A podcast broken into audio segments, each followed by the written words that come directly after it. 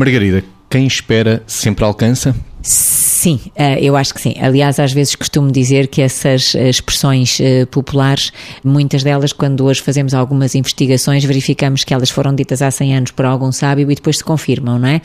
Quem espera sempre alcança. Alcança duas coisas. Ou alcança o que esperava, ou alcança crescimento pessoal porque aprendeu a lidar com a frustração, ou alcança crescimento pessoal porque aprendeu a adiar a gratificação. Já falámos destas duas coisas esta semana.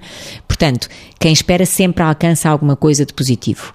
Agora, depende de como a pessoa gera espera, porque se a pessoa não souber utilizar os mecanismos que precisa para esperar saudavelmente, esperar até pode significar a deprimir-se, até pode significar congeminar na sua cabeça um conflito que vai desencadear com a pessoa por quem esperava, pode estragar uma relação porque quando a outra pessoa chega, quem estava à espera foi, eh, vou dizer assim, ruminando sentimentos eh, menos bons relativamente àquela pessoa, enfim. Eu acho que esperar é alcançar porque tem sempre uma pedagogia ou a concretização ou outras coisas que são úteis para o bem-estar na vida da pessoa. Mas, de facto, temos que ter cuidado com a forma como nós próprios entendemos esperar e temos que perceber que isto não é independente da pessoa de quem esperamos e das expectativas que formulamos a respeito dessa pessoa. Bom ou mau, quem espera sempre alcança, porque o mundo não para, Vitor. E é mesmo no registro de bom ou mau, porque a questão desta frase tem a ver com a ideia que a Margarida estava a explorar, que é o saber esperar. Porque se for literal, nem sempre quem espera alcança alcança. neste sentido, que é o que está aqui uh, implícito é a ideia de saber esperar e a importância do saber esperar. E a importância do saber esperar tem esta gestão, que é eu posso esperar algo e tenho esse algo, e se não tenho algo de que estava à espera, tenho a capacidade ou a possibilidade de elaborar isso e disso fazer parte do meu crescimento pessoal.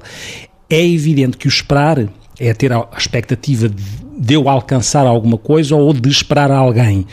E neste esperar alguém, e nesta reciprocidade do esperar a alguém, é muito importante que quando se espera e não acontece vir alguém uh, naquele momento em que eu estava à espera, isso não deixa de ser uma oportunidade para quem faz esperar o outro conseguir integrar isso de forma a que digo ao outro porque é que, esperando, não aconteceu logo, mas acontece alguma coisa que pela qual valeu a pena esperar, mesmo não seja rigorosamente aquilo que a pessoa queria naquele momento.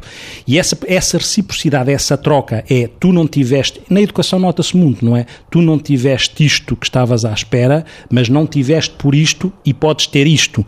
Esta pedagogia da espera que, no fundo, melhora e cria características construtivas ao saber esperar no processo de formação, é fundamental que seja feito, porque às vezes alguém está à espera de algo que pode ser não razoável e permite ou admite ou possibilita uma pedagogia do que é que é a importância do esperar, não acontecer naquele momento, poder acontecer noutro, aquilo ou outra coisa, e é neste sentido que saber esperar vale a pena. E agora, esperar, esperar é que o Benfica ganhe este fim de semana.